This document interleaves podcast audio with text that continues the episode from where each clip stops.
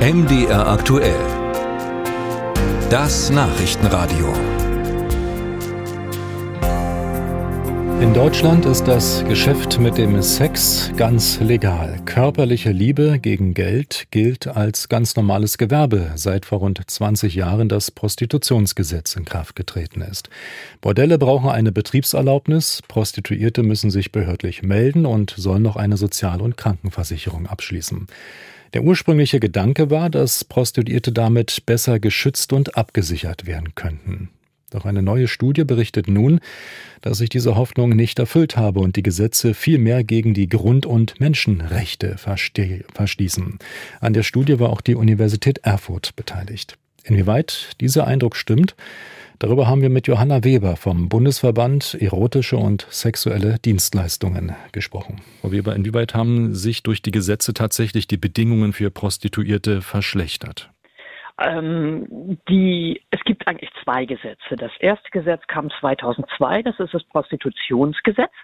Und das ist eigentlich ein sehr gutes Gesetz, weil das ähm, rechtliche Rahmenbedingungen geschaffen hat, dass wir der Prostitution legal äh, in Anführungsstrichen äh, legal nachgehen können. Es war auch vorher schon legal, aber sittenwidrig.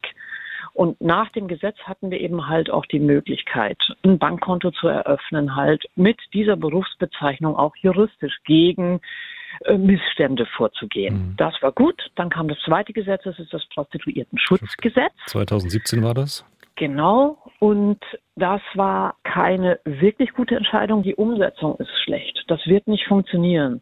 Die Probleme sind sehr vielschichtig. Wir müssten mal genau hingucken, wieso haben so wenig Sexarbeitende oder wieso haben viele keine Krankenversicherung? Was sind da die Ursachen? Ähm, Warum haben denn viele keine äh, Krankenversicherung offenbar? Oft ist es so, dass äh, die Vorversicherungen, die in den Heimat, die aus den Heimatländern mitgebracht werden, nicht ausreichen und dass die Krankenversicherungen dann sagen, oh nö, dich nehmen wir nicht auf. Dann ist es äh, in Deutschland so, wir haben eine Krankenversicherungspflicht und die Frauen, die aus dem, ich sage jetzt mal Frauen, weil es meistens doch Frauen sind, die Frauen kommen aus dem Ausland hierher und ähm, fangen erstmal an zu arbeiten und denken gar nicht daran, dass man hier in Deutschland sich krankenversichern müsste. Dann fällt ihnen das nach drei bis vier Jahren ein. Dann sagt die Krankenversicherung in Deutschland, aber ja, Moment, du bist ja schon seit vier Jahren hier, dann musst du erstmal die Beiträge von vier Jahren nachzahlen. Haben die natürlich nicht. Und da haben wir ein Riesenproblem. Das führt dann natürlich nicht dazu, dass die sich das Geld leihen, sondern dass sie sagen, okay, dann mache ich ohne Krankenversicherung weiter. Die Studie legt nun den Gedanken nahe, dass Prostitution äh, verboten gehört, weil es hier um Ausbeutung geht, äh, weil es hier auch um Menschenrechte ähm, geht. Ähm, würden Sie so weit gehen? Würde das ähm, tatsächlich auch im Sinne der Prostituierten sein? Also es gibt auf jeden Fall diese Fälle. Und das Problem ist, wenn man die Prostitution verbietet oder sagen wir mal dieses sogenannte nordische Modell einführt. Das nordische Modell, für alle, die es nicht so genau wissen. Das ist so ein Sexkaufverbot, was also Täter müssen mit sehr harten genau, Strafen rechnen. Da werden die Kunden der Sexarbeitenden bestraft und die, also ich als Sexarbeiterin, ich darf weiterarbeiten.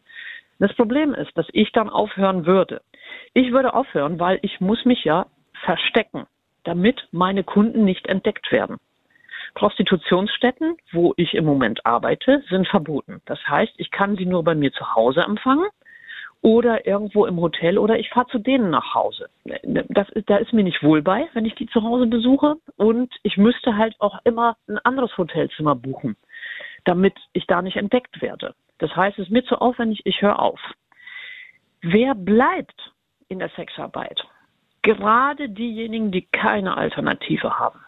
Und eigentlich sind es genau die, denen wir helfen wollen. Und die sind auch in einem anderen Abhängigkeitsverhältnis, weil die Kunden können ja sagen, im Moment, ich mache mich ja hier strafbar, ich begebe mich ja in mhm. Gefahr, jetzt komm mir mal ein bisschen entgegen, preislich, oder biete mal was an.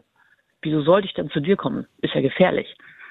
Ich beobachte, dass es durchaus auch ähm, Kunden gibt, die brutal sind. Es gibt auch Kunden, die, ich nenne es eher, unsensibel sind eigentlich möchte ich eine Situation haben in der Sexarbeit, dass alle Sexarbeitenden sagen können, nein, ich möchte dich nicht. Oder auch sagen können, halt, ich breche jetzt hier ähm, das Treffen ab, weil ähm, du, das, was du da machst, ist übergriffig. Ich habe dir schon Bescheid gesagt und du reagierst nicht. Und ich wünsche mir eigentlich, dass tatsächlich die Möglichkeit besteht und auch die finanzielle Freiheit zu sagen, nee, ich kann es mir finanziell erlauben, diesen Kunden abzulehnen. Das ist aber eher die Ausnahme?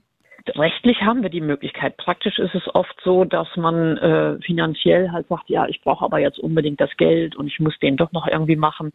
Und da müssen Umstiegsprojekte ausgeweitet werden und da muss auch Geld ausgegeben werden. Und wir müssen auch vielleicht darüber nachdenken, ob wir unsere Sozialsysteme öffnen für diese Menschen, wenn wir ihnen wirklich helfen wollen. Sagt Johanna Weber vom Bundesverband Erotische und Sexuelle Dienstleistungen.